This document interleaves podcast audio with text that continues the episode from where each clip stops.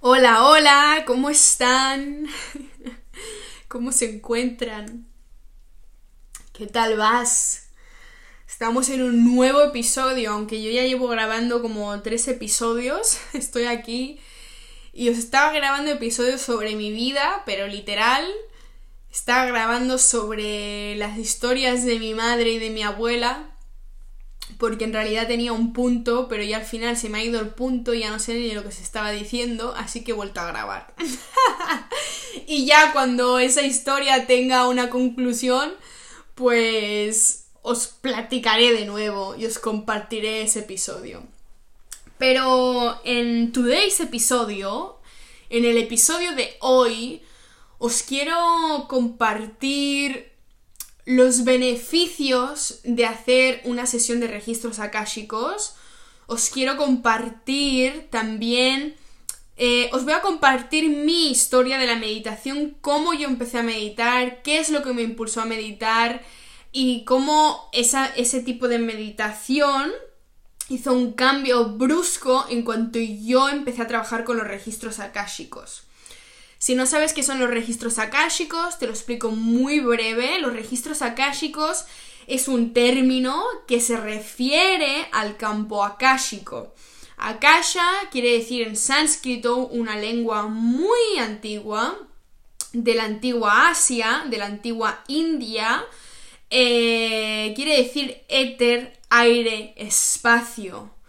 Entonces, el campo akáshico es donde se almacena todo este éter. ¿Y qué es el éter, amigos? Éter es información. ¿Y la información de qué? De todas y absolutamente todas las almas del universo, de la existencia. Ahora bien, si eres una persona que estás haciendo meditaciones, si eres una persona que acabas de entrar, seas quien seas, te cuento algo importante. La diferencia entre hipnosis y registros akáshicos, ¿vale? Estas dos vías, estas dos alternativas de terapia, porque obviamente los registros akáshicos es, puede ser una terapia para la persona, por supuesto, y, y ahora en este episodio os explicaré más. La diferencia que hay entre estos dos términos es que a través de la hipnosis, que si quieres saber más información sobre qué es la hipnosis, cómo se lleva a cabo, si puedes, si quieres practicar este hipnosis, vete al perfil aquí en Spotify de Camila Healing y ella tiene una serie preciosa que las tiene completamente gratuitas en su canal de YouTube también y también puedes ir a la página qhht.com y ahí encontrarás toda la información sobre la hipnosis de sanación. Vale, entonces la hipnosis es el acceder a la información de este campo, no del campo akáshico, sino del campo del universo. Bueno, del campo akáshico también, ¿no? Y ahora os contaré. Acceder a esta información, pero accedes a través de tu subconsciente. De tu subconsciente. ¿Se entiende esto? Hay una gran diferencia entre los registros akáshicos. Ahora bien, ¿qué son los registros? O sea, ¿cómo se accede al campo akáshico? Al campo akáshico, cada persona puede acceder de manera completamente también natural, ¿no? No, sé, no tienes que estar en un estado de hipnosis, no accedes a través de tu subconsciente, sino que acceder a través de los registros akáshicos a toda esta información es a través de una meditación, elevando tu vibración al campo, a la frecuencia, perdón, del, del amor incondicional y haciendo un proceso de iniciación. ¿Vale? Que estos son las formaciones de apertura, ¿no? Del canal de luz en una formación del nivel 1, nivel 2 de registros akáshicos. Perfecto. Entonces, por ejemplo, en mi caso, este, yo ya tengo mi nivel 1 y mi nivel 2 y un nivel 3. Ahora voy a por el siguiente nivel 3 y luego ya después del nivel 3 te sacas la maestría, que a través de la maestría puedes iniciar a otras personas para este, que ellos accedan a, su, a sus registros akáshicos. Entonces, tú no estás trabajando con tu subconsciente, sino que trabajas con tu conciencia. Esta es la diferencia entre hipnosis y registros akáshicos. Entonces, al trabajar a través de tu conciencia, tú estás accediendo de manera consciente al campo etérico del Akasha. Bueno, aquí quería hacer la diferenciación. Si tienes cualquier pregunta, por supuesto, envíame un mensaje, te la respondo con muchísimo amor. Aquí estamos para resolver dudas. Ahora bien, eh, lo que os quería compartir hoy son los beneficios de trabajar con los registros akáshicos, que son múltiples y millones. Personalmente, yo sí que considero, y creo que muchas personas que trabajan con registros akáshicos y que han hecho lectura, o sea, que, que yo antes de hacer registros akáshicos también me hice mi propia lectura, ¿no? Bueno, ¿verdad? Sí. Entonces, eh, obviamente es algo que se recomienda a todo ser viviente porque es algo muy bonito, muy bonito.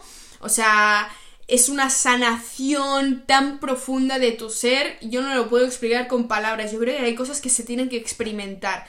Entonces, yo sinceramente, si no las has hecho y te resuena, créeme que yo he estado ahí, si te resuena en tu alma y lo quieres hacer, te invito, te invito, te invito a que lo hagas porque, o sea, esto no es cuestión de hacerlo o no hacerlo, de arrepentirse o no arrepentirse, esto es sigue a tu corazón, sigue a tu corazón, sigue a tu corazón, porque os aseguro que yo el día que yo seguía mi corazón y, e hice la formación de registros akáshicos, eso era tan, es tan parte de mi camino que no lo puedo realmente expresar en palabras, os lo digo de verdad, o sea, tengo la piel erizada ahora mismo como un erizo. Mis beneficios, mirad, voy a beber un poquito de agua. Mirad, este cuando yo empecé a meditar, eh, yo empecé a meditar porque yo también fui mi propia víctima de mi propia ansiedad. Yo tenía muchísima ansiedad, pero porque yo viví muchos años encarcelada, literalmente, en una situación de vida muy complicada. Entonces yo, pues obviamente, el cuerpo llega un momento que se manifiesta a través de sintomatología sintomatología y la sintomatología es la expresión de la enfermedad. Y la expresión de la enfermedad es la incoherencia de tu mente-alma con tu cuerpo físico. ¿Se entiende esto, no? Es muy simple. Cualquier enfermedad, cualquier patología, cualquier trauma, trauma entendido como accidente, cualquier... Eh, sí, está relacionado con incoherencia. ¿Quieres saber más sobre el tema? Chequealo busca información. No te preocupes que en este podcast vamos a hablar muchísimo sobre estas cosas, pero si te interesa, pues ahí tienes más información. Quédate conmigo. Entonces yo llegué a un momento en mi vida donde yo ya vivía en Noruega, de hecho yo ya vivía aquí en Oslo, eh, porque yo antes de mudarme a Oslo vivía en Bergen, en otra ciudad de Noruega, en la costa, muy bonita, eh, una ciudad preciosa. Eh, pero yo cuando ya me mudé aquí, yo, o sea, ya cuando yo empecé a meditar fue cuando yo ya estaba con mi pareja, con Trigbe. Yo me acuerdo un día, esto fue ya antes de la pandemia.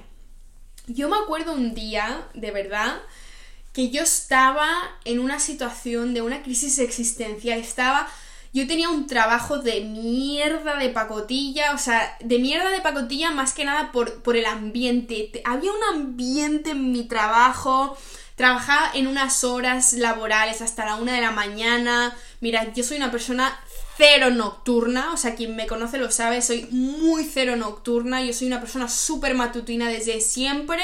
Soy pita en mi dosha en Ayurveda, o sea, eso ya lo dice bastante.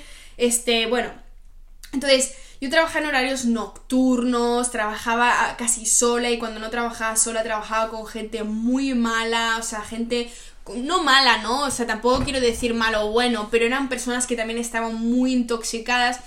Yo estaba única y exclusivamente una y otra vez mm, mm, programada a atraer eh, bullying, bullying, bullying y bullying y bullying. O sea, yo me sentía y claro, tú cuando eres cuando te crees víctima de tu historia, o sea, es aún peor, porque crees que todo te pasa a ti, que siempre te pasa a ti, que siempre tal.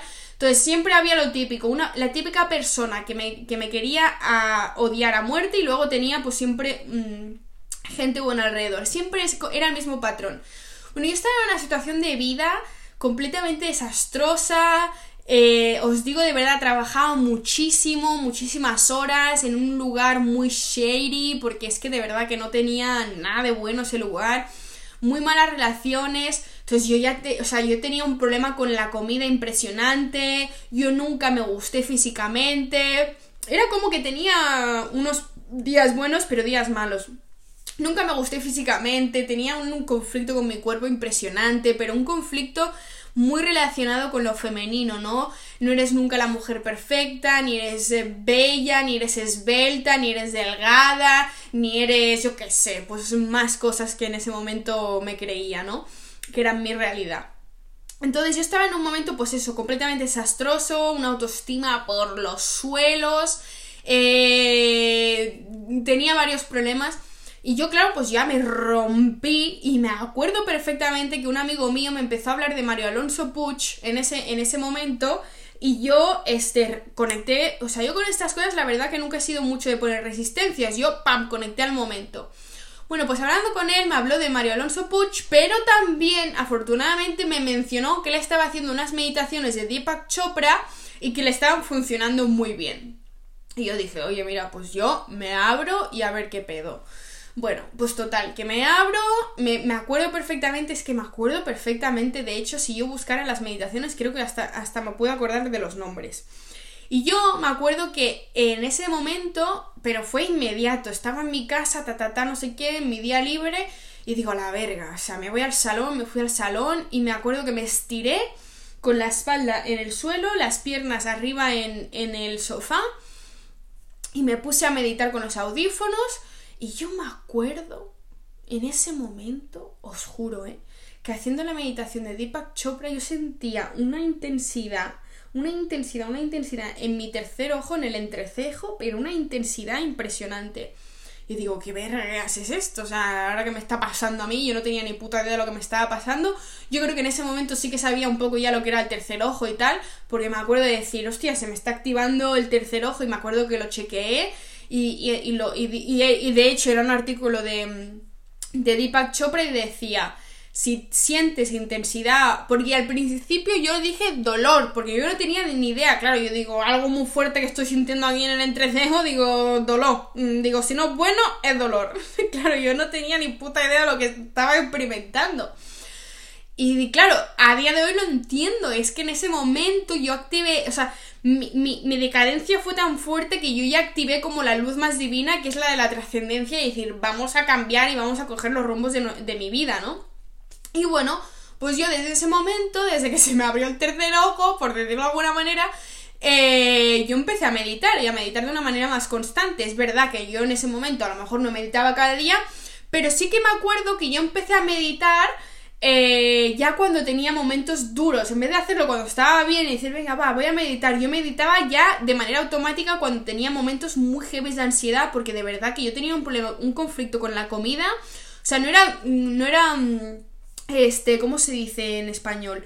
No era comer en exceso ya, era el conflicto qué como, qué dejo de comer, cuántas calorías tiene esto, qué es lo que no sé qué. O sea, era un conflicto de, de que, de, te juro, o sea, no podía comer sin pensar en eso, cómo me iba a afectar a mí, en mi estómago, en mi cuerpo, en mi grasa, en mis músculos, o sea, de verdad.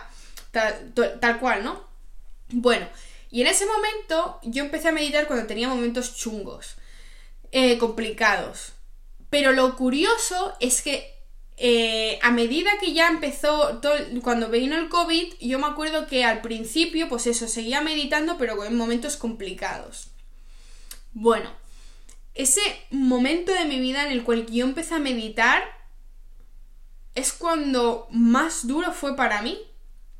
Porque, obviamente, cuando tú tomas conciencia, a veces tu historia de vida no te ayuda. Y tu historia de vida me refiero a lo que está escrito ya, ¿no?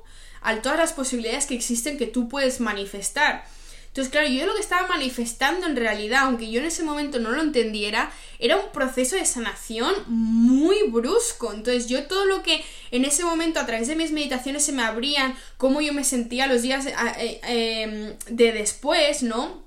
Eh, cómo yo me sentía después, posterior y a todas esas meditaciones, yo tenía días que se me rompían me rompía, o sea, me rompía de, dolor emocional. No sé si me explico, chicos, aquí, o sea, me rompía de, de, de, que de repente tenía lloreras y ahora os explico el por qué. Yo durante toda mi vida fue, yo fui como, yo me autocrié con la mentalidad de la masculinidad tóxica.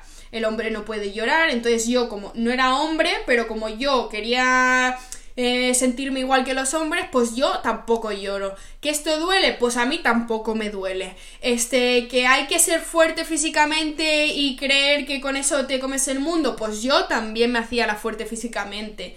Este, que se tiene que ser el chungo del barrio para que todo el mundo te respete, pues yo también era la chunga del barrio, ¿no? Me explico, ¿no? Entonces yo con toda esa toxicidad lo único que hice es reprimir todas mis emociones y sobre todo toda mi feminidad. Entonces cuando yo a medida que empecé a meditar y empecé a abrir todos los canales que son tus chakras, todos tus centros energéticos, todo eso de repente se vuelve en una purga energética muy brusca, mi amigo, o sea, muy brusca. Entonces se vuelve tan brusca que tú no tienes ni puta idea de lo que está pasando emocionalmente porque nadie te ha dado el conocimiento de entender cómo estas cosas se manejan, a ver, que se manejan de la mejor posible, como con conocimiento. Pero es que no tenía ese, conocimiento. Entonces, claro, yo lo que tenía era un llanto de también de carencia de maternidad y de paternidad, porque obviamente yo crecí completamente carente de estas dos figuras. Eh, entonces, claro, yo tenía una llorera, entonces, claro, yo lo, único que hacía era purgar y purgar duelo, duelo emocional, duelo de personalidad, duelo de historia de vida, duelo de trauma, etcétera, etcétera, ¿no? Y os explico esto porque así es el proceso de sanación. Y así es como comienza el despertar, pero no he entendido el despertar espiritual y ahora soy aquí el próximo Buda reencarnado en, la, en esta vida. No. ¿A qué me refiero? Al despertar de una nueva historia, amigos. Despertar significa que estuviste dormido o que estuviste en un estado y ahora despiertas. Y en este despertar puedes volver a despertar. Y despertar y despertar es continuo. O sea, se prostituyen las palabras tan fácilmente a día de hoy con esta facilidad de, de, compartir vainas, de verdad. Entonces, por supuesto que mi proceso de despertar Nunca mejor dicho fue con agua, con mi llanto, llorar, llenarme, llenarme de agua en mi cuerpo. Pues por supuesto, tiene todo el sentido del mundo. Entonces, a raíz de empezar a aceptar todo eso, fue cuando yo pude empezar a comprender qué es lo que me estaba pasando. Y ahora incluso os voy a dar fechas. Si esto pasó en el 2018, yo hasta el 2020, o sea, dos años de meditación, de no entender ni idea de lo que me estaba pasando en mi interior, a ver, claro que al final lo entiendes, porque si tienes la capacidad de conectar con el interior, te, estas, es, que las respuestas te surgen.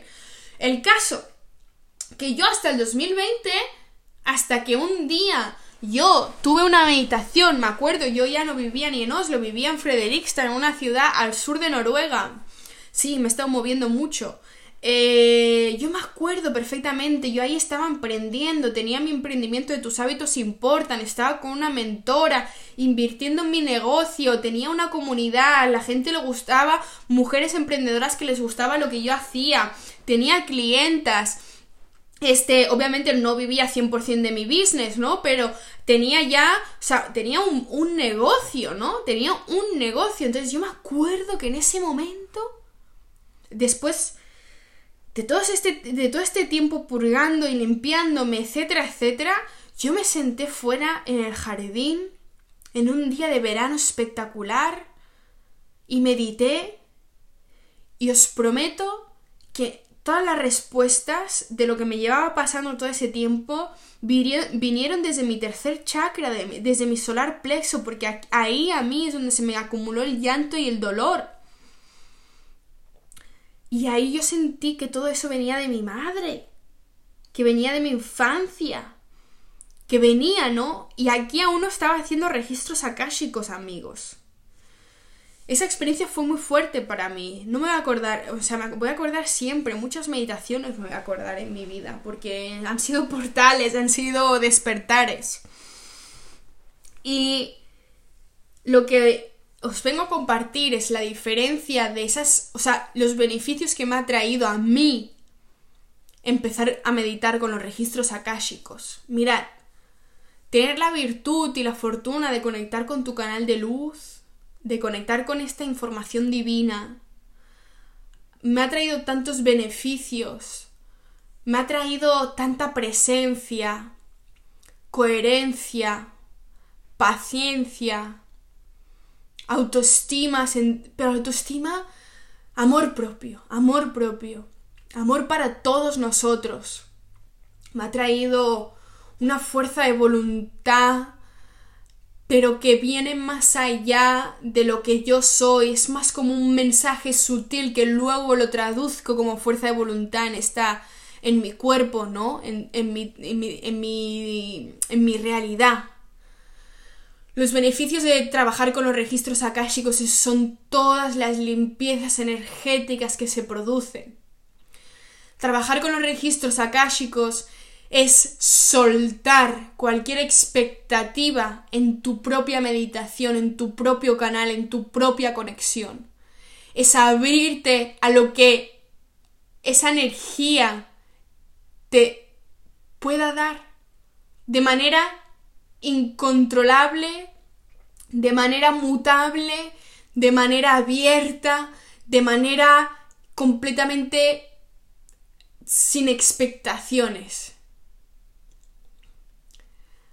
Los, los, registros akáshicos han traído serenidad, han traído una potencialidad en la confianza que yo tengo ante mí misma ante mi poder divino, ante lo que yo soy capaz de manifestar, de crear, de verbalizar, de jugar, de ser.